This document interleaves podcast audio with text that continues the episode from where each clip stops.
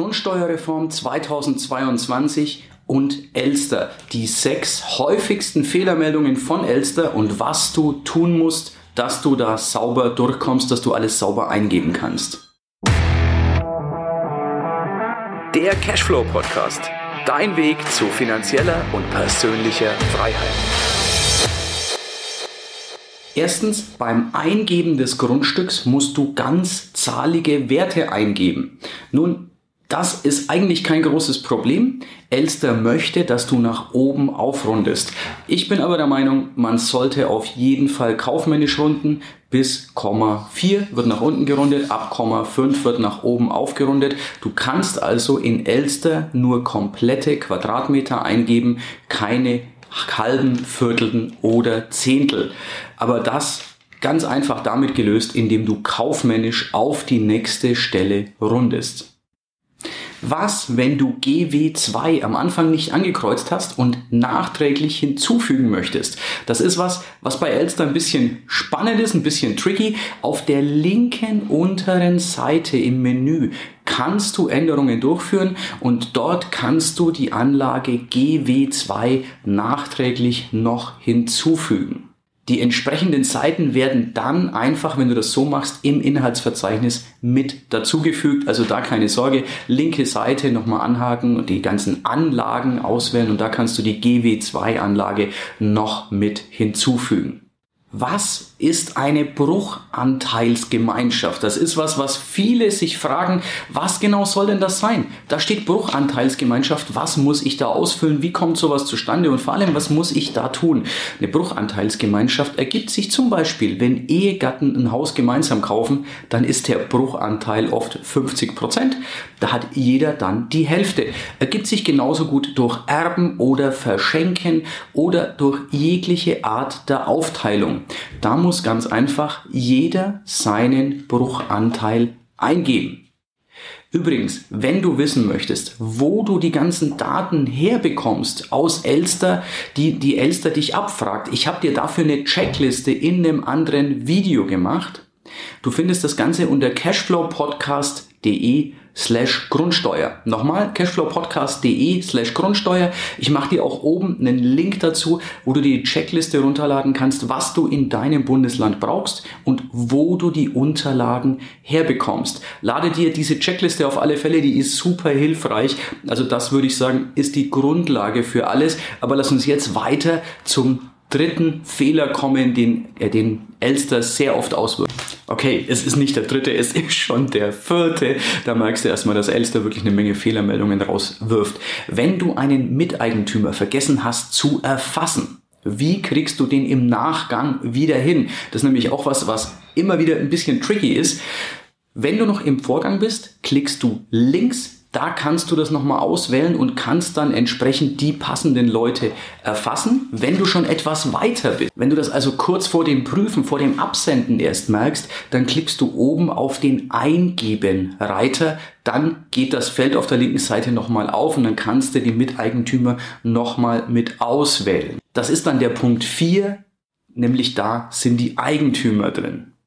Und jetzt haben wir die zwei häufigsten Fehler, nämlich was mache ich, wenn die Gemarkung nicht akzeptiert wird.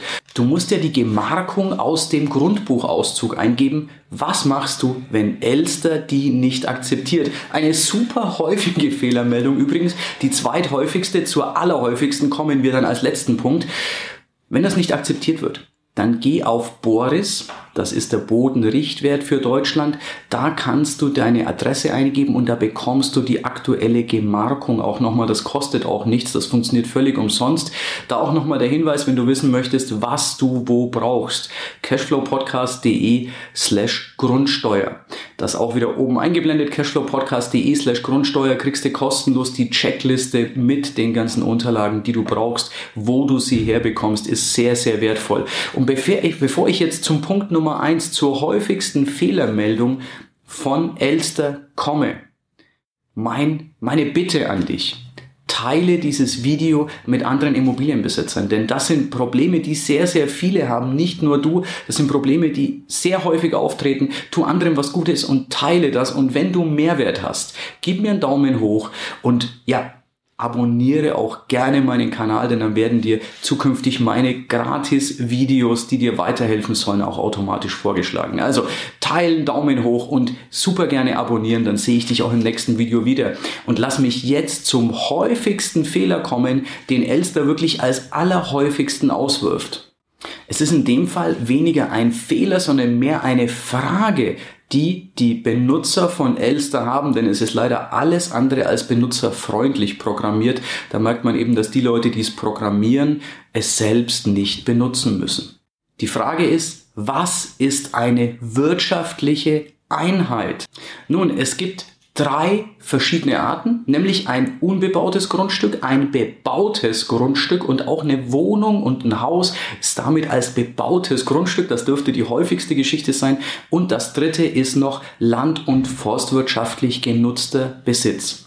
Von da ab unterteilt sich das Ganze noch ein bisschen weiter. Wir wären nicht in Deutschland, das wäre nicht unser Steuersystem, wenn es einfach wäre. Ganz einfach die Immobilien natürlich in ein, zwei oder Mehrfamilienhäuser und grundsätzlich bedeutet Grundvermögen nichts anderes als ein Grundstück mit Bauten darauf, ob das jetzt Häuser, Wände, Bettdecken, Verstrebungen, was auch sonst sind. Es ist einfach nur eine umständlichere Ausformulierung. Ich hoffe, das Ganze hat dir ein bisschen geholfen. Die sechs wichtigsten Fragen und Fehler zum Thema Elster, die immer wieder bei der Erklärung der Grundsteuerreform 2022 auftreten. Damit dürfte es dir etwas leichter fallen. Wie gesagt, ich freue mich, wenn du ein Like hier lässt. Ich freue mich, wenn du anderen hilfst, das Ganze teilst, denn das ist was, das, ja, das ist ein Problem, das gerade Millionen von Menschen in Deutschland haben.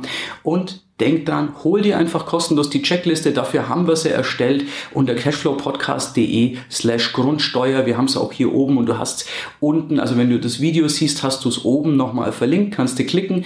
Ansonsten natürlich auch in der Beschreibung, in den Show Notes hol dir gratis die Checkliste unter cashflowpodcast.de slash Grundsteuer. Ich freue mich, wenn es dir geholfen hat, freue mich, wenn wir uns im nächsten Podcast hören, im nächsten Video sehen, wo ich dir mehr Mehrwert zum Thema Immobilien, Investitionen und finanzieller Freiheit gebe. Bis dann, dein größter Fan, Erik. Ja, das war's für heute. Es war schön, dass du mit dabei warst, dass wir gemeinsam Zeit verbracht haben. Unter cashflowpodcast.de findest du die Shownotes und dort hast du weitere wertvolle Informationen zu dieser Folge. Du hast Links und zum Teil auch Downloads. Wie gesagt, das Ganze unter cashflowpodcast.de. Wenn du auch zukünftig keine Folge verpassen möchtest, abonniere diesen Podcast. Dann wirst du automatisch benachrichtigt, wenn eine weitere Folge on air geht. Und ich freue mich, wenn wir beim nächsten Mal wieder Zeit zusammen verbringen dürfen und gemeinsam an deinem Cashflow, an deinen Strategien arbeiten können. Bis dahin wünsche ich dir eine tolle Zeit, freue mich, dich beim nächsten Mal wieder zu sehen oder zu hören. Bis dann, dein Erik.